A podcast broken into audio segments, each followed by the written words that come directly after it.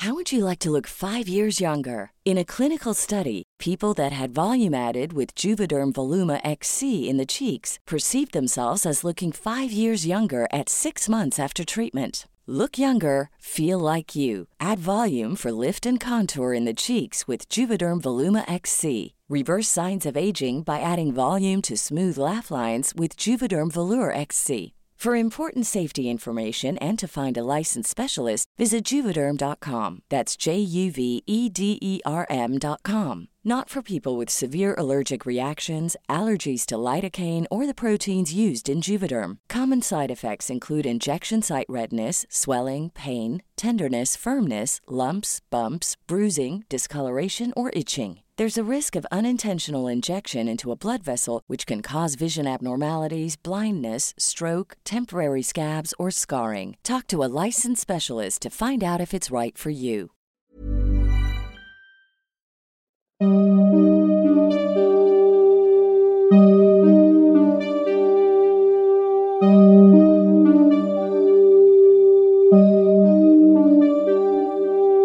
Durante los siguientes minutos escucharás historias que podrían quitarte el sueño. Cosas que pasan con mayor frecuencia de lo que podrías imaginar. Anécdotas vividas por personas reales, como tú, como yo. ¿Estás listo para escucharlas? Así que ponte cómodo y apaga la luz, porque yo soy Emanuel Morales. Y yo, Kevin García. Y estas son Las historias del mundo creepy.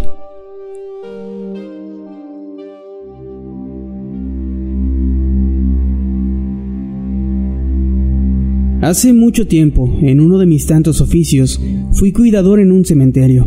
En aquel entonces era muy supersticioso y en un principio el empleo me causó cierto temor. Pero como el salario era bueno y el empleo bastante sencillo, lo acepté.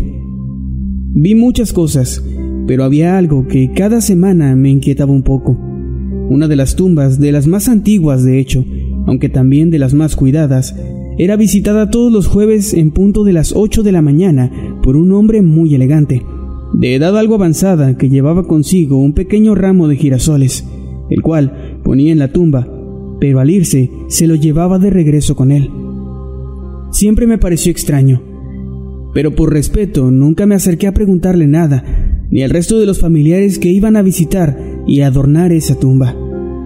Hasta que uno de esos jueves vi llegar a otro hombre de edad avanzada, con un ramo enorme de girasoles, el cual comenzó a llorar fuertemente unos minutos después de estar contemplando la lápida. Eso me motivó a acercarme para preguntar si podía ayudarle en algo, a lo que él me respondió que estaba bien, que lloraba de alegría, ya que por fin se había hecho justicia y habían atrapado a quien, 20 años atrás, había asesinado a su pequeña nieta, y por eso le llevaba ese enorme ramo de girasoles ya que eran sus flores favoritas.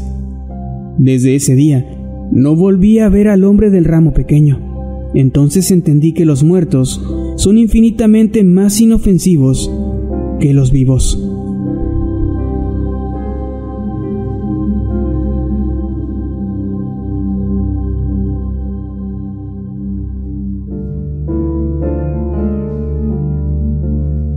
Cuando eres cuidador de cementerios, pocas cosas te pueden sorprender.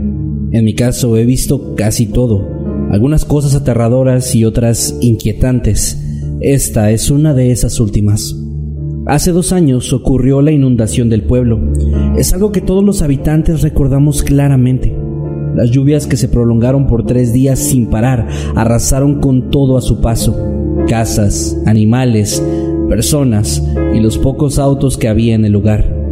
Extrañamente hubo una parte del sitio que permaneció intacta, todo el terreno perteneciente al cementerio. Durante los tres días que el agua estuvo cayendo no pude ir a trabajar y cuando finalmente cesó fui para ver cómo estaba todo, esperando sinceramente encontrarme con un desastre. No pude evitar asombrarme e inquietarme al ver que todo estaba completamente seco, como si el cementerio hubiera estado en otro sitio donde no había llovido. El tiempo pasó, los niveles del agua bajaron y todo parecía haber vuelto a la normalidad. Pero la noche anterior al Día de Muertos, mientras yo estaba en mi caseta, escuché de pronto un estruendo muy fuerte, como si algo muy grande hubiera caído en el panteón. Al salir e iluminar con mi linterna, pude observar cómo todos los ataúdes estaban desenterrados, inclusive algunos abiertos, con los cadáveres regados en el terreno. Parecía que la inundación de meses anteriores había caído en ese momento en el terreno. Asustado fui a buscar a las autoridades, pensando que sería una especie de broma de mal gusto o algo así, pero cuando regresamos, todo estaba en su lugar de nuevo, a excepción de las huellas de humedad encima de cada una de las tumbas. Lejos de asustarme, he estado lleno de dudas desde aquella noche.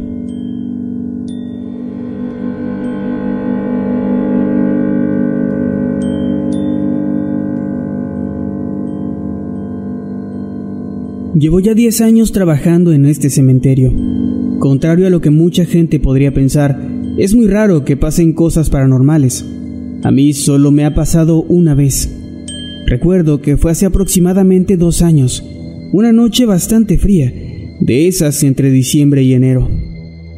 Estaba dando uno de los rondines del turno de la noche para asegurarme de que no hubiera alguien vandalizando las tumbas, cuando unos gritos en el otro extremo del lugar me llamaron la atención. Aquella persona sonaba desesperada, pidiendo ayuda entre gritos de terror. Corrí lo más rápido que pude, esquivando las tumbas para poder llegar a auxiliar a quien fuera que estuviera ahí. El cementerio es realmente grande y oscuro, así que solo me guiaba con la voz y mi linterna. Cuando llegué al lugar de donde provenía, no podía ver a nadie, hasta que me di cuenta de que esa voz parecía venir de una tumba descuidada con una cruz de madera sin nombre o fechas. Busqué una pala y comencé rápidamente a cavar a contrarreloj, tratando de perder el menor tiempo posible hasta que golpeé el ataúd. Una vez desenterrado, no tardé más y lo abrí. Me llevé la sorpresa más grande de mi vida cuando encontré una mueca de horror en el hombre que estaba dentro, con sus uñas caídas y el interior de la tapa del ataúd arañado.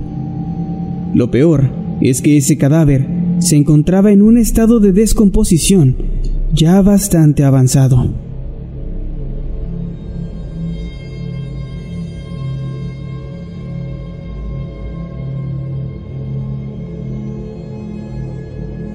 En mi experiencia, trabajar en un cementerio hace que creas o confirmes tus creencias en lo paranormal. Personalmente desde mi juventud he creído en ello, ya que varias veces me han sucedido ese tipo de cosas, pero nunca había sido algo tan claro y perturbador como lo que me ocurrió hace unos meses. Una noche escuché entre las tumbas una especie de llanto de bebé, así que iluminé aquel lugar con mi linterna, pero al no observar absolutamente nada, preferí no ir a verificar, ya que pensé que podía tratarse de alguna especie de ser maligno tratando de llamarme. Antes de que me juzgues pensando en que dejé a un inocente abandonado, déjame explicarte que no fue así, ya que de ser un bebé, al menos uno vivo, aquel llanto se hubiera prolongado, pero este sonido solo duró unos segundos. Aquello siguió sucediendo durante las tres noches siguientes, sin que yo me atreviera aún a ir a verificar, hasta el día en que llevaron al nuevo vigilante a que lo entrenara en sus labores. Mientras estábamos dando el rondín de la noche, escuchamos ambos el llanto. Ante su insistencia, ambos fuimos a ver qué estaba pasando y llegamos al lugar de donde provenían los sonidos. Ahí observamos unas pequeñas huellas que se iban marcando en la tierra húmeda por el rocío de la noche. Asustados, regresamos a nuestra caseta hasta que el turno terminó. Una vez que el sol se asomó por completo, decidimos ir a ver qué había pasado con esas huellas y observamos que terminaban en una tumba que tenía la tierra removida y que ninguno de los dos lográbamos identificar.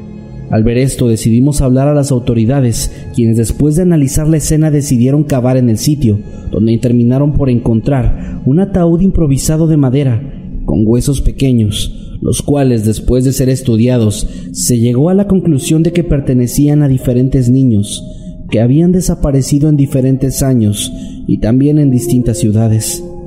Estoy a punto de retirarme y aún no he sabido nada al respecto por parte de las autoridades.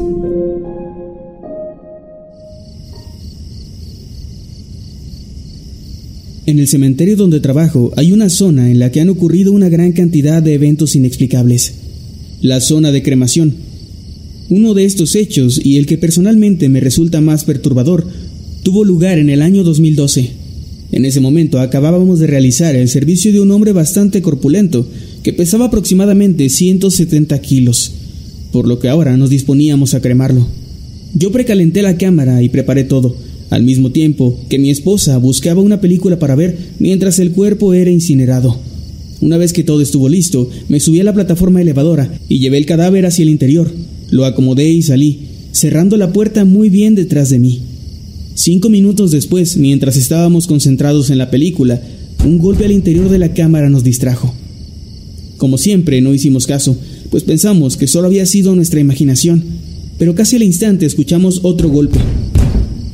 Me puse de pie para ir a revisar, y en ese momento el interior de la cámara fue golpeado una vez más. Esto ya me resultó demasiado extraño, así que corrí hacia la puerta, mientras escuchaba cómo los golpes comenzaban a sonar uno detrás del otro. Al llegar y asomarme por la pequeña ventana de cristal, me encontré con una escena bastante perturbadora. Llamé a mi esposa para que ella también la viera y me confirmara que no estaba imaginándolo. Al interior de la cámara, recostado sobre una enorme plancha, el hombre se sacudía con fuerza, moviendo los brazos y agitando las piernas, golpeando el metal violentamente. No es usual que los cadáveres se muevan cuando se están incinerando, pues las partes del cuerpo se desprenden poco a poco, pero esta vez era diferente. No era ese tipo de movimiento.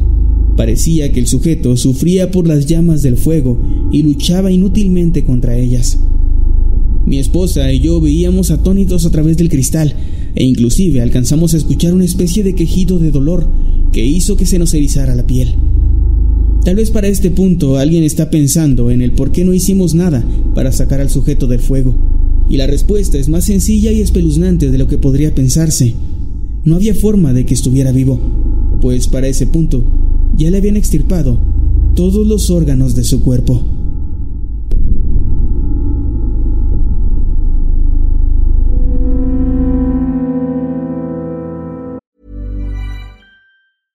Hiring for your small business? If you're not looking for professionals on LinkedIn, you're looking in the wrong place. That's like looking for your car keys in a fish tank.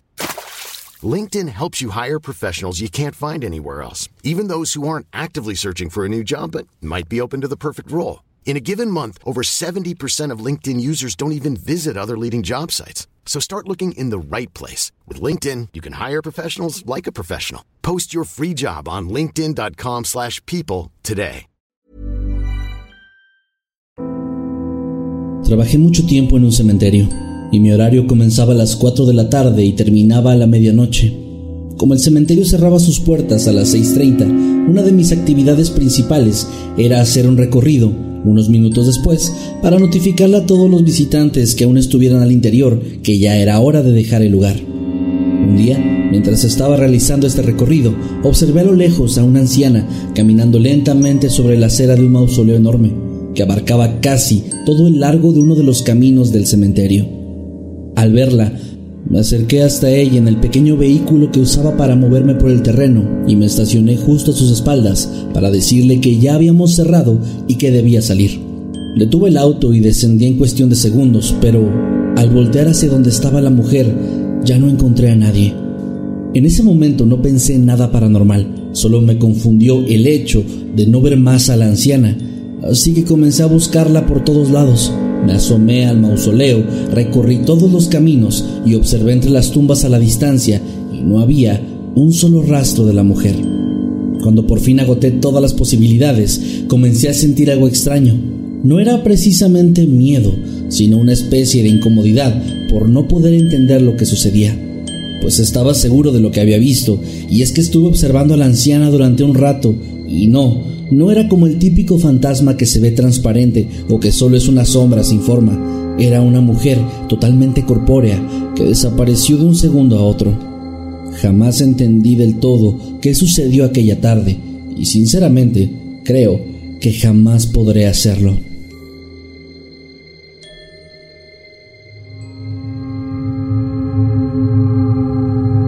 Tarde me encontraba junto a mi compañera de trabajo, recorriendo los pasillos pavimentados del cementerio donde laboramos, con una bolsa negra de plástico en la mano, buscando basura para llenarla.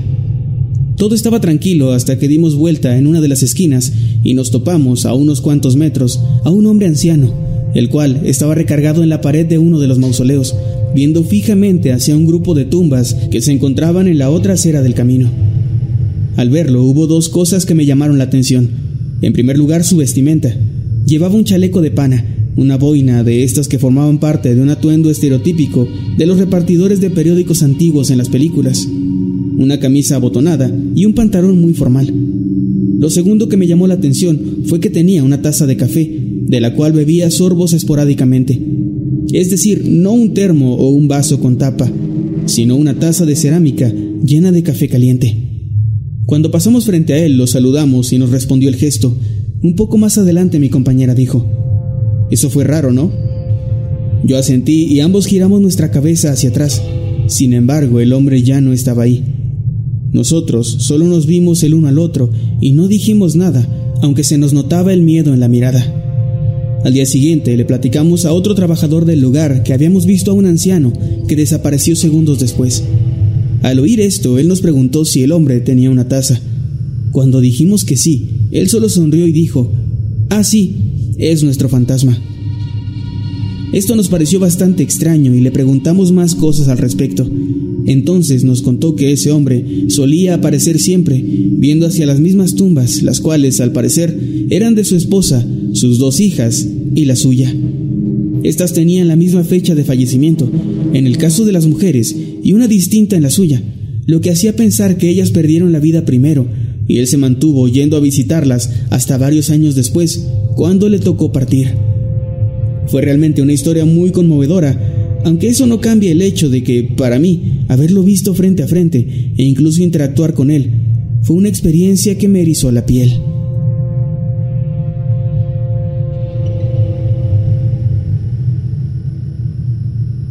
Uno de los empleos en los que he durado menos tiempo fue cuando me desempeñé como cuidador de un cementerio. Esto debido a una experiencia bastante perturbadora que me ocurrió en ese lugar.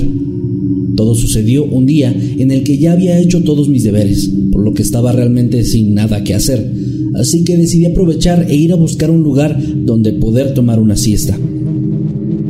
Me subí al pequeño vehículo con el que hacía mis rondines entre los pasillos y me estacioné detrás de la capilla del panteón, en una zona donde había unas plantas de aproximadamente 3 metros de altura y ya estando ahí me acomodé y cerré los ojos.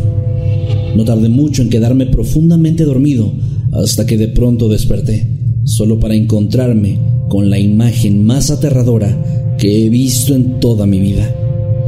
Alrededor del vehículo había una multitud de personas, todas en diferentes estados de descomposición, presionando sus carcomidos y horribles rostros contra los cristales del automóvil sin hacer una sola acción o sonido, solamente estaban ahí, parados, viéndome fijamente, pegados por completo al coche que me servía como único refugio en ese momento. El miedo que sentía se iba haciendo cada vez más grande, pues me encontraba atrapado, rodeado de cadáveres que me acechaban, sin poder hacer nada para salir de ahí, hasta que, de un segundo a otro, desperté nuevamente, en esta ocasión de manera definitiva. Para mi fortuna, todo lo que había visto no había sido más que una horrible pesadilla. El problema es que yo la sentí muy real, tan real que todavía puedo ver con detalle a cada uno de los cuerpos reanimados acosándome a través de los vidrios transparentes. Para mí, el haber tenido un sueño tan vívido fue una especie de señal, por lo que ese mismo día por la tarde fui a presentar mi renuncia.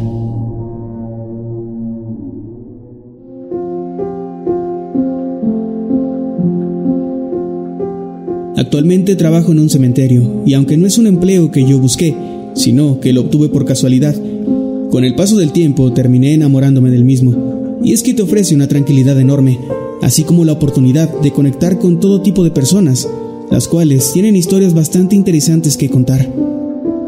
Sin embargo, no todo es miel sobre hojuelas, pues entre las tumbas y esculturas del panteón se encuentra una estatua muy especial, la cual tiene la forma de un ángel, que parece estar llorando.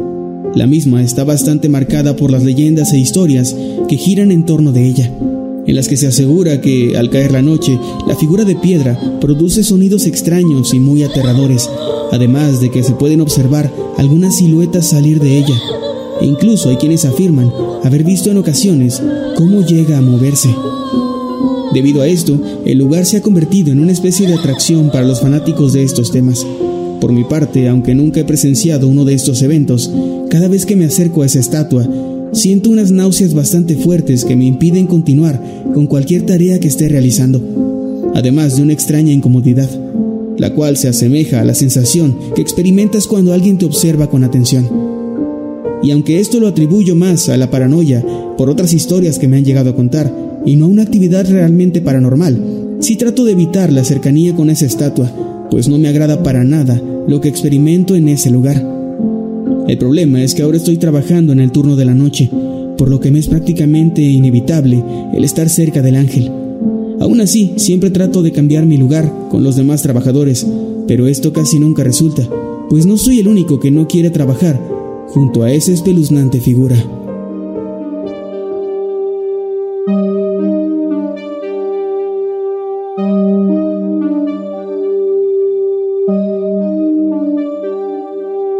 Hemos llegado al final de este episodio. Esperamos que haya sido de tu agrado. Recuerda que puedes escucharnos cada lunes y que puedes seguirnos a través de todas nuestras redes sociales como arroba emanuel-night y arroba Kevin Masketman. Buenas noches y dulces sueños.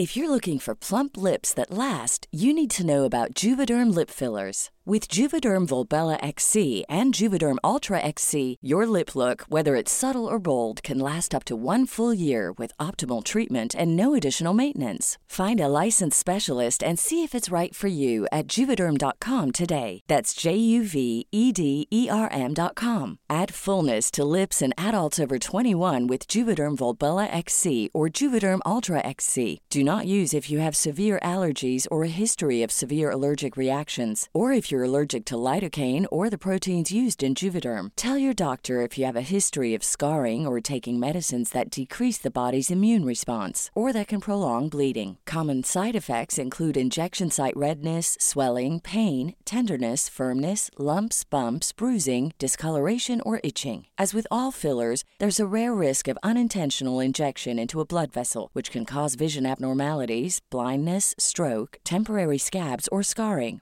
For full important safety information, visit juvederm.com.